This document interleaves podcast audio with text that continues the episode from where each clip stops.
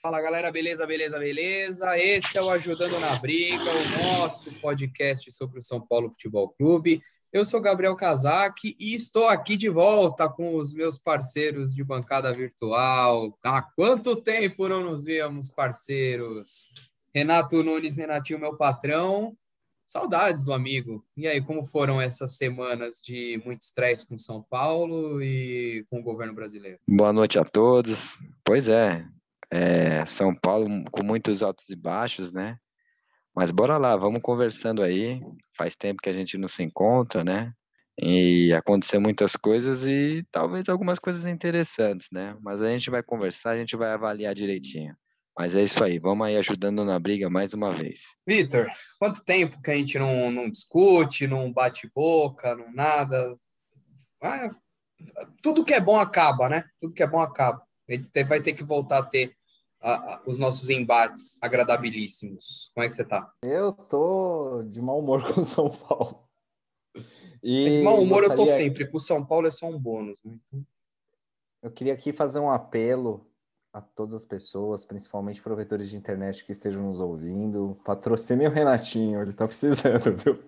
Necessário Mas... dizer que rendeu boas risadas o, essa tentativa de gravação de, de, de chamada inicial. Foi... Qualquer dia, qualquer dia a gente vai lançar o Ajudando na Briga em Off. Vocês vão ver cada absurdo que pinta aqui. Vocês acham que a gente já fala, muito, já fala muita besteira, falando do Ro Kennedy sendo contratado e tal? Vocês, vocês nem imaginam. Ro Kennedy, eu Mas já tinha esquecido jeito... essa contratação. Eu já tinha esquecido.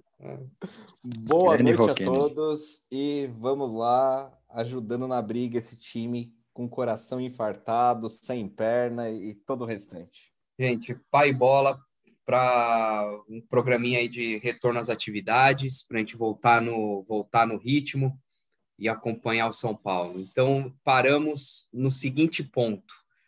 São Paulo 0, Atlético Mineiro 0, Chapecoense 1, São Paulo 1, São Paulo 1, Santos 1, Cuiabá 0, São Paulo 0, caiu Crespo. E aí, Caio Crespo, a decisão correta, decisão equivocada da diretoria. Olha, eu vou sair de largada aqui, já colocando minha opinião, que é a seguinte: eu vou traçar um paralelo, já que a gente vai entrar para também para falar de Rogério Senna, vou traçar um paralelo mais ou menos parecido com 2017, quando o Rogério caiu. Não acho que seria a decisão mais acertada, não acho que era hora de degolar o, o Crespo, mas houve um, um, havia uma circunstância que já não, não permitia que o trabalho fosse, fosse bem desempenhado, os resultados já não estavam agradando, a, as trocas, a condução, enfim, já não estava dando certo, então era, era uma saída quase que inevitável, né, a, a substituição do Crespo. Mas a respeito de Rogério a gente fala já já, mas eu vejo eu vejo que a decisão da diretoria foi certa por vias tortas. Renatinho, sua opinião? Bom, eu acho também. Eu acho que é, era algo inevitável. Por mais que eu gostasse do Crespo, eu acho que a torcida também tinha essa boa identificação com ele. Mas era algo tão impossível, né, de, de manter ele. Eu já não via mais é, o elenco animado, eu já não vi o próprio Crespo animado. A gente já tinha até comentado sobre isso, né? Aqui no programa que o Crespo parecia já um, um outro treinador, parece que ele já não estava falando a mesma língua do elenco. Então, assim, como torcedor, como um São Paulino, né, que comemorou o Campeonato Paulista esse ano, eu me sinto chateado por ele ter saído. Mas pensando no presente, pensando no futuro aí, né, é, principalmente com o São Paulo na degola, eu acho que foi uma decisão acertada. Eu não, eu não diria que foi uma decisão é, é, bem pensada, né? Isso nunca foi, acho que falando de São Paulo, nunca é. Mas foi uma decisão que, que cedo ou mais tarde tinha que acontecer. É, eu discordo. Eu acho que não, não foi uma decisão acertada a queda do Crespo. Eu concordo que os resultados não estavam bons, o desempenho do time também não estava bom, etc e tal. Mas, assim, o Kazak falou no comentário dele sobre circunstâncias impeditivas. para o trabalho do, do Crespo prosperar no Morumbi. E essas circunstâncias mudaram? Porque, assim, desde 2009, acho que foi o Ricardo Gomes que levou a gente até o terceiro lugar do Campeonato Brasileiro. Pegando um rescaldo dos trabalhos do Murici, tá? Porque o Ricardo Gomes é um técnico médio que produz resultados médios. É isso que é o Ricardo Gomes. Essa definição, inclusive, é do Kazak, tá? Deixa, deixa eu dar os louros aqui. E nos últimos 10 anos a gente fez isso to, to, toda hora. Montava um elenco, não dava certo, se endividava para montar um outro elenco e fazia limpa. De seis em seis meses mudava de técnico e a gente tentou todo tipo de técnico. O retranqueiro, o cascudão, o inovador, o não sei quem, o fora da casinha. A gente tentou de tudo e nada dá certo no Murumbi porque eu acho que o problema que acontece no time do São Paulo tá em outro lugar e a gente ficar pedindo cabeça de jogador e cabeça de técnico não vai levar a gente a lugar nenhum. Então, e outra, a gente está passando um recado que no São Paulo, caso, um, caso os jogadores queiram derrubar alguém, eu nem acho que seja isso que aconteceu com o Crespo, tá? Eu acho que tinha alguns jogadores ali insatisfeitos, mas que não era uma panelinha, não era, não foi uma panela que derrubou o Crespo. Mas assim, no São Paulo é muito simples. Ah, a gente para de correr, sempre sobra para o técnico mesmo. Então, é, eu não acho que seja o recado certo. Eu acho que o Crespo devia ficar até o final do ano, até porque o Crespo acabou pagando um pato de um planejamento que foi a diretoria que assinou e que destruiu a chance de uma temporada minimamente digna do São Paulo logo nos três primeiros meses dela.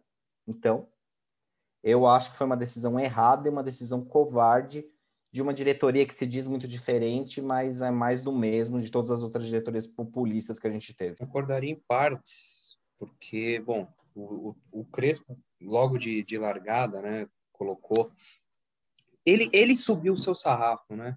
Apesar de, do São Paulo ter feito um planejamento voltado para ganhar o Campeonato Paulista e acabar. E, e já colocou os titulares para jogo logo de cara o, o negócio é que logo nos primeiros jogos do Crespo, mano, mesmo quando ele promovia sutis rodízios no, no, nos jogadores, o time jogava muito bem. Fez bons clássicos. A gente não precisa voltar aqui o que foi, quão irretocável foi a campanha do Paulista. Mas o problema, os reflexos já começaram a ser vistos já ainda na primeira fase da Libertadores. Uma, mais de uma vez a gente falou aqui, acho que os últimos bons jogos que o São Paulo fez na mão do Crespo se a gente for, for muito criterioso, foi o jogo da volta com raça, que, que veio na classificação. A primeira fase, o São Paulo foi muito mal. O São Paulo não ganhou do Racing na primeira fase. O São Paulo conseguiu perder aqui e empatar lá. É... Então, assim. time reserva. Os jogos, sim, é, da mesma forma como os reservas do São Paulo empataram com rentistas lá, e pelo amor de Deus, os reservas do São Paulo não ganharam rentistas olha, é, é, diz mais sobre os reservas do São Paulo do que sobre os titulares do Rentistas.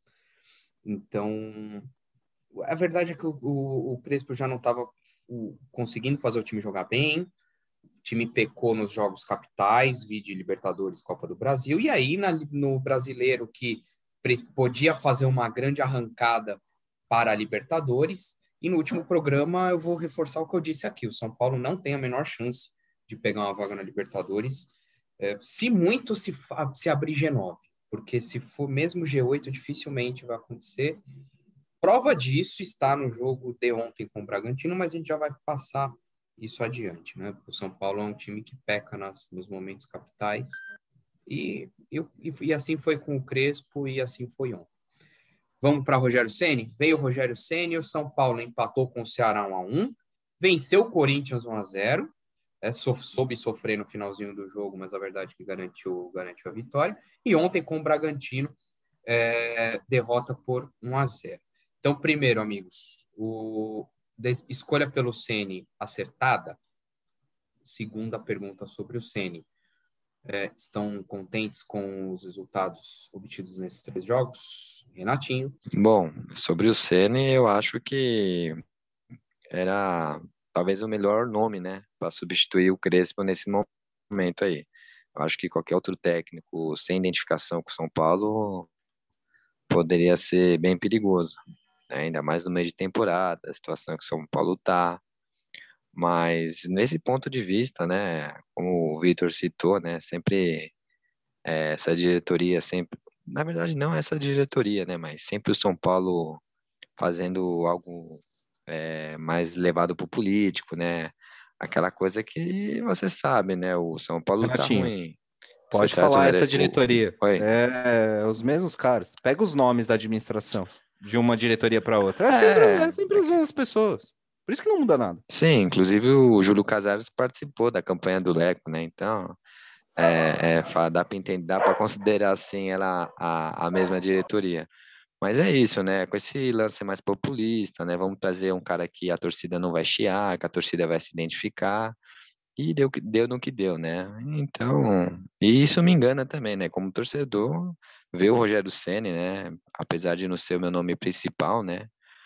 É, não é o meu, meu favorito, não, é o meu técnico favorito, mas ver o Rogério Ceni vestindo a camisa do São Paulo ali do, no campo é sempre muito agradável para qualquer São Paulino, né? E eu incluo nisso. Mas é, a segunda pergunta é sobre os jogos, né? É, eu, eu, eu vi alguma coisa diferente, sim. Eu acho que principalmente os dois primeiros jogos, né? Deu para ver que o São Paulo é, se esforçou um pouco mais, teve bastante, bastante ataque mesmo, muita finalização. E é aquilo que a gente comentou, né? Era isso que precisava, né? O, o Crespo, com o Crespo, o time já não fazia isso, já não tinha essa animação para jogar. É, já contra o Bragantino, né, fora de casa, a gente pôde ver um São Paulo mais, é, mais retranqueiro, um pouquinho mais fechado ali, tentando se manter, é, aproveitando o jogo, né? Numa bola ali no ataque. E o segundo tempo de arrepiar, né? Já, já não teve nada a ver com, com os dois primeiros jogos. Mas é, eu acho que vai ser, vai ser um time. É... Eu não vejo o time do Rogério Ceni sendo um time muito regular. Eu acho que eu vou resumir assim. Eu não vejo o Rogério Ceni fazendo, é, é, mantendo esse time a mil por horas, não. Eu acho que vai ser mais ou menos um algo mais assim, ganha aqui, ganha duas ali, empata, perde e vai que vai. Mas uma escolha aceitável. Eu acho que o Rogério Ceni nesse momento era o único nome possível voltando, discordo que tinha que ter demitido o Crespo. Mas demitiram o Crespo. Se demitiram o Crespo, dada a oferta de técnicos brasileiros disponíveis no mercado, nenhum ia ser melhor que o Crespo. Vamos, vamos ser bem claros, os técnicos brasileiros são ruins. E o que o Voivoda está fazendo no, no... O que o Jesus fez no Flamengo é uma prova cabal disso. O que o Abel Ferreira, que é um técnico de, sei lá, quinta prateleira da Europa, consegue fazer com o Palmeiras é prova disso. O que o Voivoda consegue fazer com Fortaleza é outra prova, talvez a mais eloquente de todas, sobre isso. E, assim, não dá para contratar um técnico estrangeiro no meio da temporada. Então, o Rogério Ceni era praticamente o único nome, porque dos técnicos brasileiros, parece assim o mais promissor que consegue juntar um estilo agradável, mais agradável de futebol com alguns resultados, resultados que ele teve no Barcelona e até teve no Flamengo.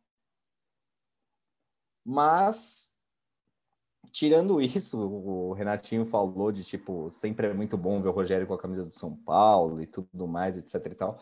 Confessar que eu ainda tô meio puto com o Rogério, tá? Por causa do que ele andou aprontando aí no, nos últimos anos. Enfrentar a gente com Fortaleza querendo ganhar a todo custo, depois trocar o Flamengo para pegar a gente de novo, algumas declarações muito infelizes, apesar de dentro do contexto eu acho que ele não falou nada tão grave assim contra o São Paulo, mas arranhou um pouco aquela imagem de ídolo que ele tinha e sei lá, eu ainda estou um pouco mal-humorado com o Ceni, confesso. Mas tenho que dar o braço a torcer que, na minha opinião, o tipo de futebol que eu gosto eu acho que o São Paulo melhorou um pouco nos últimos jogos sobre o comando do Senna do que estava com o comando do Crespo. Ah, melhorou, então o Crespo era um problema? Não exatamente. Eu acho que o time ficou mais frágil na defesa. Eu acho que sim, ficou mais frágil na defesa, mas melhorou a criação, melhorou, melhorou o negócio. A gente está pecando muito na finalização, que eu acho que é uma questão de confiança, uma questão de diminuir um pouco a pressão e, meu, não sei se a pressão vai um dia diminuir no São Paulo, porque exige coisas que a diretoria não costuma fazer no São Paulo nos últimos 10 anos e que, por incrível que pareça, a diretoria do Leco no último ano conseguiu fazer, que é blindar o CT. E eu não vejo isso acontecendo. Mas, sim, eu acho que o time deu uma melhor e, assim, não devia ter trocado o Crespo, mas já errou trocando o Crespo, pelo menos eu acho que fez uma escolha acertada na substituição. Bom, para variar, eu sou obrigado a discordar dos coleguinhas, porque, assim, muito embora num, num campo teórico eu seja obrigado a concordar que o Rogério Senna era a única opção viável ou plausível para substituir o Crespo, é, eu fiquei com o coração na mão, para não dizer outro órgão, quando o Rogério Ceni foi anunciado, considerando todo o problema de elenco que aparentemente estava se desenhando. E todo mundo aqui, a gente não precisa. Você queria o Abel Braga, né? Ah, e, o Renatinho tirou daqui meu o que eu Deus, falar. Meu Deus, Eu vou- acho que Abel vou na sala Braga, pegar um eu- vinho. este perfil acha que Abel Braga era o homem que poderia conduzir a unificação tricolor, conduzir o São Paulo, é, tirar da tormenta e colocar em termos de paz. Só voltando aqui, o São Paulo poderia estar num, num, num, com ambiente turbulento por conta de preparação física, rusgas de elenco, ah, falta. Abelão é um cara experiente, apaziguador. Ele poderia trazer o, a tranquilidade ou a segurança que precisamos, precisávamos, enfim. Mas veio É, o O Rogério. Cruzeiro achou a mesma coisa. O quê? O Cruzeiro não foi atrás do Abel? O Cruzeiro caiu com o Abel. Não exatamente com o Abel, que o Abel largou o barco faltando oito jogos, né? E entrou o Adilson Batista tentando fazer um milagre. O, o, mas voltando, ó, até você só lembra das coisas ruins do Abel, cara. Você é um, um homem seco. Você não quis lembrar que ano passado ele foi vice-campeão brasileiro, pegando o Inter que não dava nada, tá vendo?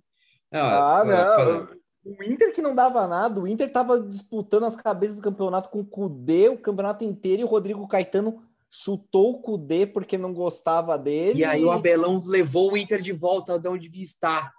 Graças ao Abelão, você não está sabendo reconhecer o- o- os frutos de Abel Braga. Mas enfim, o papo é, é, Rogério pe- pegando Ah, o- o trabalho do Cudê. qual que é meu ponto? O Abelão é um cara experiente para conduzir um, um time. Ele cansou de pegar time no Rio de Janeiro em situação no mínimo pior, no mínimo pior, É, em termos de elenco, em termos de finanças, inclusive. Enfim, um, um um- cara que está habituado a trabalhar em situações extremas e ele é um gerente de crise, vamos colocar assim, um gestor de crise. Agora, Rogério Ceni, considerando Até concordo. Rogério Senna, considerando as passagens que teve por Cruzeiro e Flamengo, em que ele foi engolido pelo, pelo, pelo clube, pelas críticas, pelo elenco, enfim, não soube domar. No Cruzeiro, o- os figurões ah, ah, e, a, e a relação que os figurões tinham com os membros da diretoria, não à toa o Cruzeiro hoje está onde está, né, inclusive por questões financeiras e etc. E no Flamengo, com a relação com os medalhões, né? Muito embora tenha sido campeão brasileiro, salvo engano, campeão carioca também, não soube lidar com as lideranças e deixar o time Eu azeitado pegou, como era. eu acho que o que pegou mais no Flamengo foi o staff permanente do Flamengo, viu? Mais até que o elenco. Enfim, de qualquer forma, o Rogério não soube, né? Até, até tentou ali faz, é, dar declarações populistas, ah, porque o Flamengo é diferenciado. Enfim, eu, eu tô, eu- é, apesar de doer na, na alma do, do torcedor tricolor, a gente entende isso enquanto enquanto a gente invoca a lei do poderoso chefão, né? Não é pessoal, são negócios. Então, eu estou disposto a, a relativizar isso como, como parte do, do show. Mas a verdade é que o Rogério acabou sendo demitido, mesmo, mesmo sendo campeão brasileiro.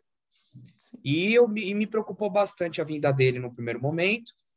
É, o jogo com. Aqui, para passar rapidamente sobre os jogos. O jogo com o Ceará, Ah, o São Paulo poderia ter ganho? Porra, se poderia. O São Paulo poder... no primeiro tempo, o São Paulo poderia ter feito uns oito gols e não é não há exagero nisso. Só que o Ceará poderia também ter feito dois, três. O Ceará teve grandes chances, o Volpe fez boas intervenções naquele jogo. Um a um pelo com, pelo balanço de, de chances criadas, perdidas e etc. O um a um é, foi um resultado amargo, mas deixou uma boa impressão de um time que apresentou um futebol já mais é, ativo, né? O time, o, o time reagiu é, após, o, após alguma inércia que estava com, com o Crespo.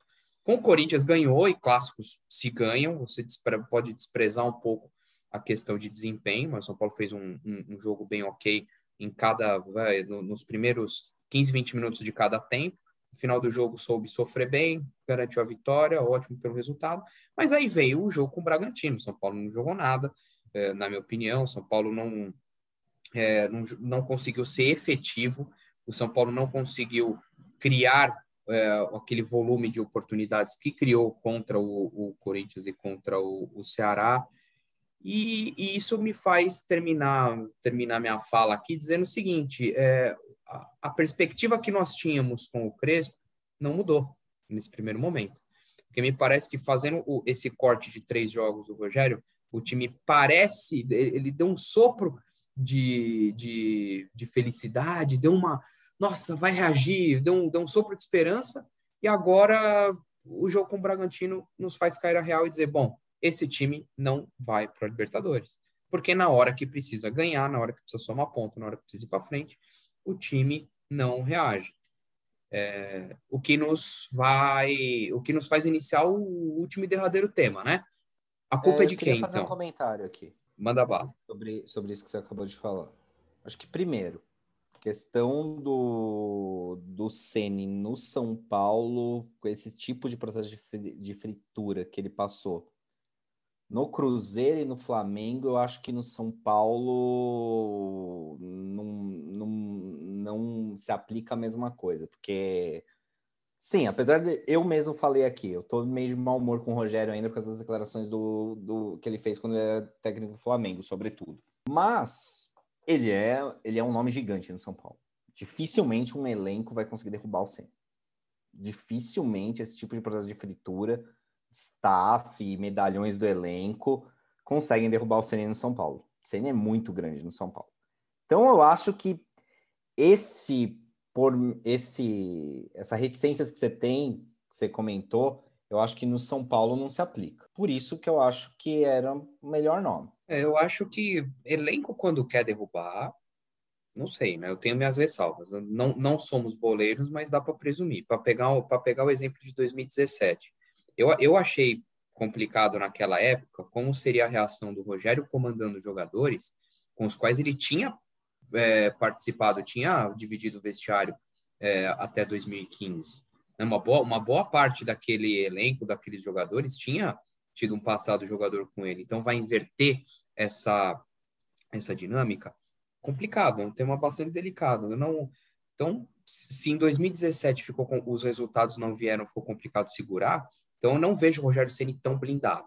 Claro, se a diretoria quiser mudar a chave e realmente querer fazer do Rogério o novo Murici, o novo Ferguson, o Rogério tem estofo para isso. Ele, ele é um cara grande, que uh, é ídolo do clube, e uma vez que ele passa a ser respaldado pela diretoria, pela torcida, então agora é uma questão de começarmos a fazer sucessivos ajustes no elenco, até achar as peças necessárias, porque o Rogério ele tem uma mentalidade ofensiva, ele é um cara inteligente, ele é desenvolto, ele é realmente diferenciado no meio, mas, mas é aquilo, ele precisa entregar. Né? É, e no momento que ele 2017... entregou uma vitória um clássico, um, um, mais um empate imbecil em casa, e aí eu volto ao meu divã para falar dos empates contra a Chape, contra uh, o Cuiabá, Juventude e Companhia Limitada. Né? O São Paulo mais uma vez entregou um, jogo relativo, um, um, jogo aspas fácil, é, um jogo que era para vencer, é, entregou em casa, venceu um clássico, mas aí na hora de numa rodada em que Corinthians e Inter empataram, era a chance de terminar em nono e já mirar o, o, o G6 com mais com mais acurácia, o São Paulo o, São Paulo vacilou e, e isso vai dar o tom do, do restante da temporada. Vamos para o último, então. Então, em cima desses, desse, desse balanço todo, a culpa era realmente o treinador, é, é, é elenco, a, enfim, a culpa está onde? É...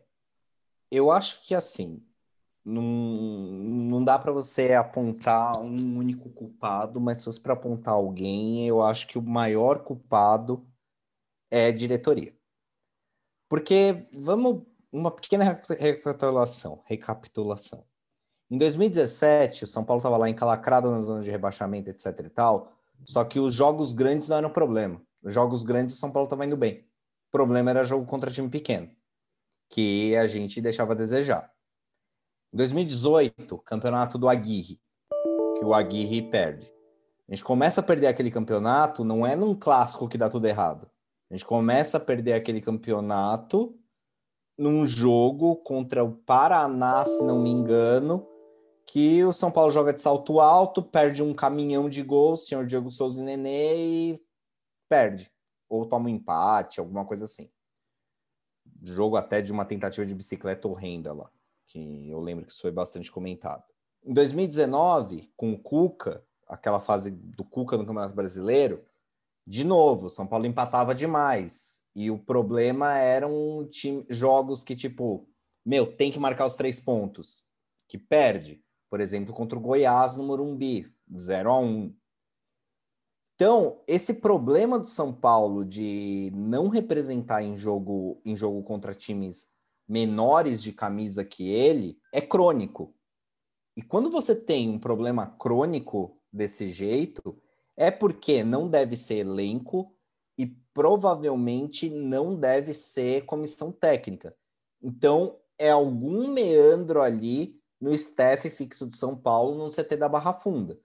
Não sei, e eu acho que é um problema de cobrança, de fazer os caras entenderem, cara, que aqui é São Paulo. Você tem que jogar no São Paulo é, é matar um leão por dia, é não entrar com soberba. E isso acaba meio. Essa falta de cobrança, muita gente fala que Barra Funda é um risório, não sei o quanto é isso, isso é verdade ou não, mas eu acho que essa falta de cobrança acaba contaminando o elenco. Nessa temporada especificamente, eu acho que não dá para você tirar da conta que a gente tem um monte de jogador no elenco que, cara, estão aí há quase um ano.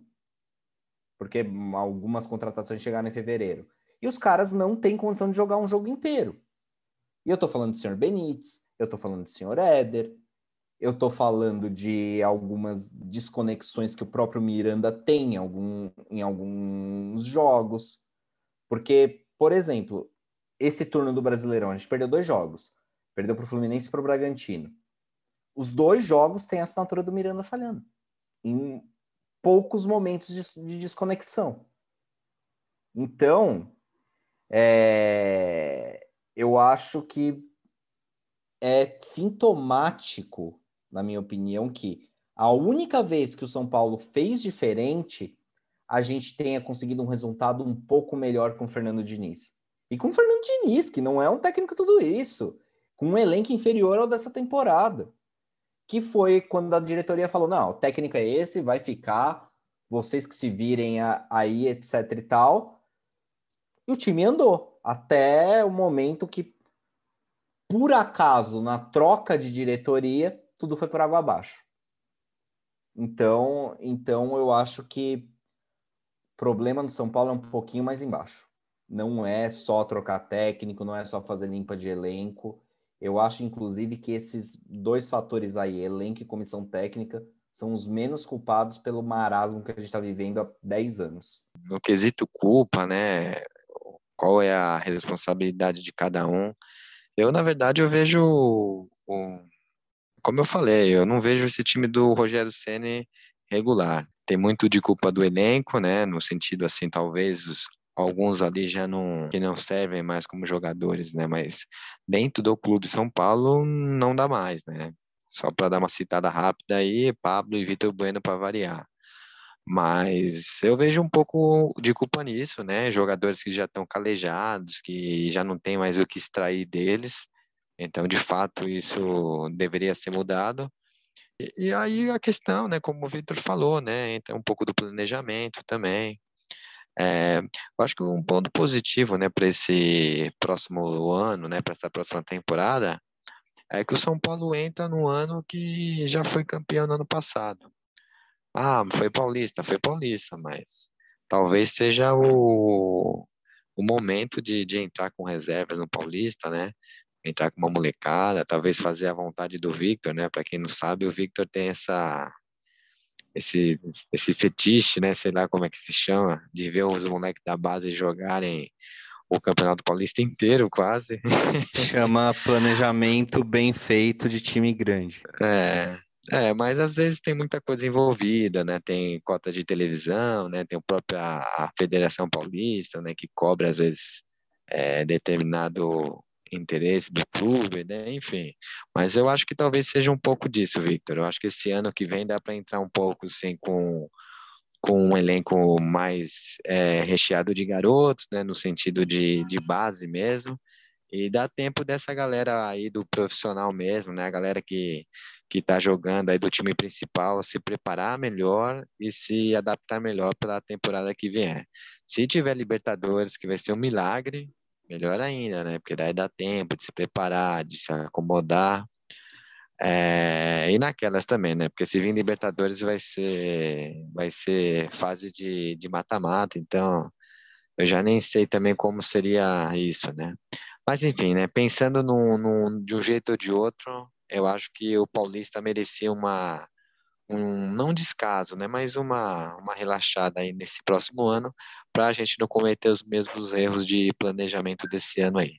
Mas de resto é isso, tiram jogadores que já não servem mais e faz um planejamento aí almejando um preparo físico melhor dos jogadores no começo do ano que vem. Eu, tenho, eu tô bem dividido na minha opinião, porque é o seguinte, o a, a, alternativa mais simples aqui seria, claro, não sem, raz... não, não sem tirar a razão de vocês, é claro que para o ano que vem o planejamento tem que ser revisto para que todo o elenco possa suportar a carga de jogos é, durante a temporada inteira, Campeonato Paulista, Copa Sul-Americana, é, Campeonato Brasileiro, Copa do Brasil, né? Então, é, seria um, um planejamento para que ninguém estourasse e o São Paulo pudesse brigar firme em todas as competições.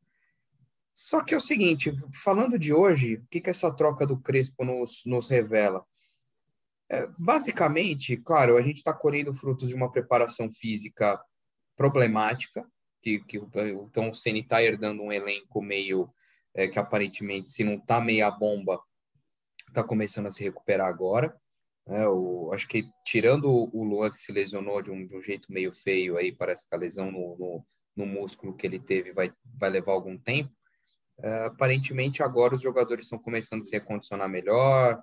Reinaldo parece até um pouco mais dispostinho, né? sem, a, sem uma tirista que parecia que vinha apresentando na, na, nos jogos que o fez perder a, a posição para o Wellington. Mas o, a verdade é que é o seguinte: eu, tudo, tudo nos remete a elenco hoje. O, o São Paulo não vai para a Libertadores basicamente por conta de elenco, porque é, carências pontuais do elenco. O São Paulo, a, tá, possivelmente, a bola do jogo caiu no pé do Pablo, a contratação mais cara da história do São Paulo, e ela foi encontrar a bola que ele chutou no Allianz Parque no segundo jogo contra o Palmeiras. É, o Pablo é o cara que, de, que foi contratado para ser o cara do, do jogo grande, o cara decisivo para fazer gols e coisa e tal, e a verdade é que o Pablo foi contratado para ser, além da contratação mais cara, ser o grande fiasco. Parece que tudo acontece com ele. O cara tá zicado. A bola cai nele e não resolve. Então, a, gente passa pelo Pablo, a gente passa pelos Vitor Bueno da vida, que, que uma vez um, um cara desse que late no banco, a, o problema é quando o problema é que inevitavelmente você acaba tendo que usar esse cara, mesmo que a contragosto ainda acho que, ah, mas em Cutia não tem alguém igual ou pior. Eu estava pensando nisso esses dias. Eu acho que realmente, de verdade, ainda que, que, ainda que seja o preço de eventualmente queimar algum moleque, queimar alguma etapa, não é possível que o Juan, o Milan, qualquer outro não possa estar no lugar do Vitor Bueno. Qualquer outro moleque, o João Adriano, o Palmberg, não importa. não importa. Qualquer um. O, o tal do Pedrinho, que eu não sei se é sub-17, sub-20, mas enfim, tem, tem uma molecada aí que de repente põe, põe para jogo. Põe pra, a, a gente tem que perder o medo de lançar barra queimar cartucho, né? É, se o jogador, o jogador hoje, o jogador brasileiro, ele precisa estar pronto para suportar a carga do profissional já com 18, 19 anos. Neymar foi lançado com 16, 17. Robinho a mesma coisa. No Santos, da cada enxadada lá, eles têm tempo, eles vão insistindo e os moleques vão indo e, e, e bem ou mal vão rendendo seus frutos lá. O Cutia tem que evitar a contratação dos Vitor Bueno da vida, tem que evitar a contratação dos Pablo. E tudo bem se, se o cara entrar, que ele seja limitado, mas ele é grátis, ele é patrimônio do clube, ele vai render, ele vai render ativos para o clube numa eventual venda, numa eventual transação. Então, não tem jeito, a gente está a gente tá meio refém de Cutia, a gente precisa evitar isso e ir atrás dos moleques e, dar, e colocar eles para jogo. Não tem, não tem muito ponto de fugir. Se é para passar nervoso com, com o elenco, eu prefiro, é, eu prefiro passar nervoso com um mínimo de empatia. Que é ter paciência de que aqueles moleques, uma hora ou outra, podem virar. Que é, é mais ou menos o que a gente está fazendo hoje com Igor Gomes, Lisiero, Luan, que estão aí no elenco já tem uns três anos. A gente está aí, a gente só tem só não bate tão pesado, porque querendo ou não, são caras que estão, ainda são jovens e estão aí no elenco há um bom tempo. Contratações que São Paulo fez que não deram certo, aí a gente bate tanto na contratação como na, na, na preparação física. Casos clássicos de, de Éder e, e William, que, olha, William, Renatinho, sinto muito, mas o William não vai ser dessa vez, não vai ser nessa vida. Sério, sim, sinto muito. Merecia a chance para o ano que vem. Não, não se merecia. Então, assim, acho que eram, são ajustes de elenco. Hoje eu vejo São Paulo com um problema relativamente sério de elenco, que é ah, quem são os zagueiros? A Arboleda, o Miranda, que já tem a sua idade, o Léo. Bruno Alves já passou o tempo. Diego Costa, moleque promissor, é bom ter ali para você tá, mas ele como né, só esse, vamos fechar nesses quatro e e viver de mais alguns da base? Não, acho que ainda falta mais um zagueiro ali mais experimentado.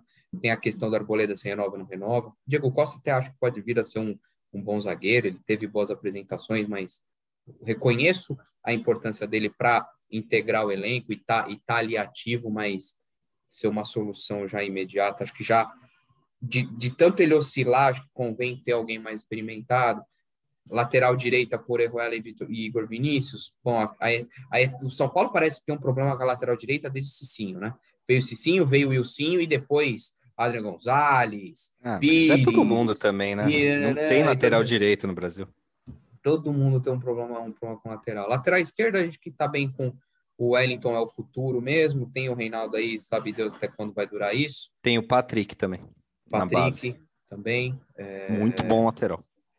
O São Paulo, o São Paulo historicamente tem, tem uma escola boa de lateral esquerdo que, ao mesmo tempo que ele que tem uns muito bons, tem uns que pegam um hype que não e, e, e não vingam, né? Tem, teve, lembra do Diogo? Que nossa, era o Diogo, o Diogo, eu acho que jogou um jogo e sumiu. O, enfim, da, da escola Henrique Almeida de grandes talentos que vão por aí, sei lá, que é algo... qualquer outro lugar é algo que São Paulo não consegue gerar, é centroavante, né? São Paulo tem uma boa escola de lateral esquerdo, que nem você falou, tem uma boa escola de volantes, em o geral. É mas centroavante a gente não consegue produzir em casa. E é isso. Então, eu vejo que é um problema de elenco. Rogério, como eu falei, né? É preciso reconhecer que ele tem boas ideias, tem boa vontade, ele é um cara identificado com o clube, ele entende o clube e ele é um cara muito lúcido. Então, tendência é que o São Paulo para esse ano deve aí deve pegar uma sula, vamos nos contentar com isso. Se pare o milagre da vaga da Libertadores, muito que bem, mas é aquilo, né?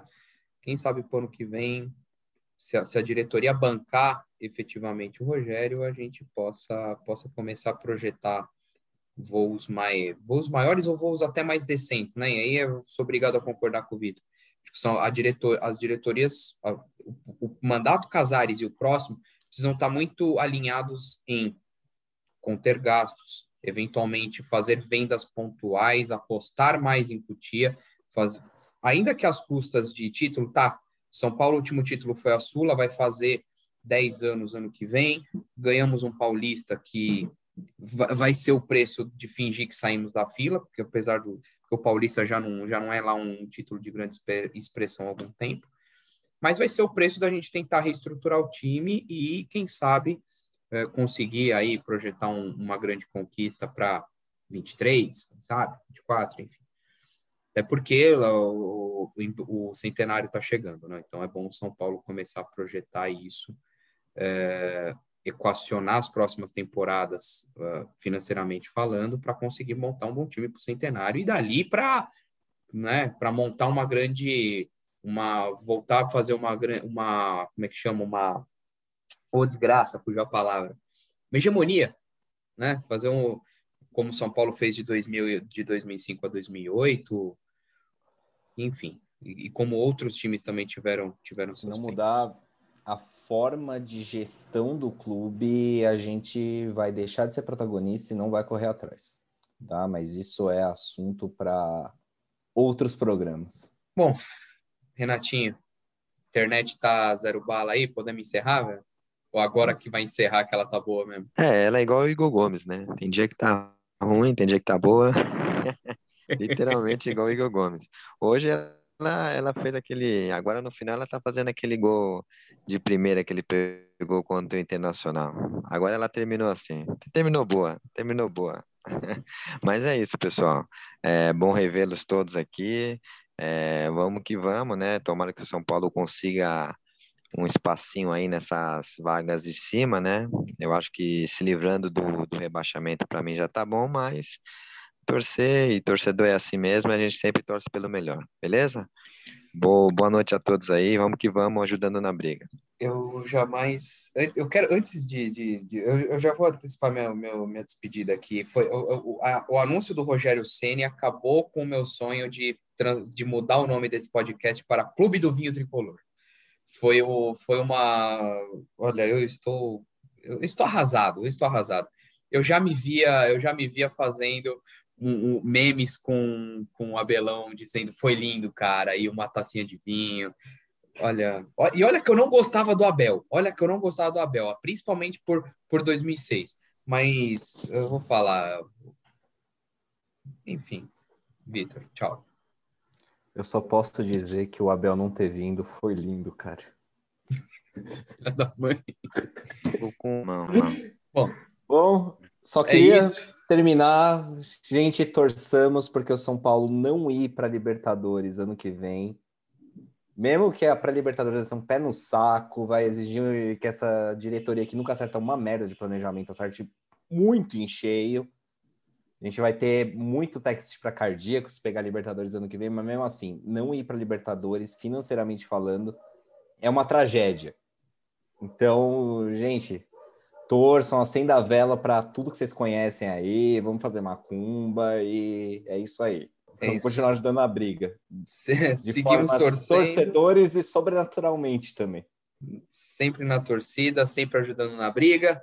Estamos esperando aí Vamos ver. Palpite, rodada de palpite, palpitômetro final, São Paulo e Inter, domingo que vem. Vitor. 2x1 um São Paulo. Renatinho. Uns 2x0 São Paulo. Um gol do Igor Gomes.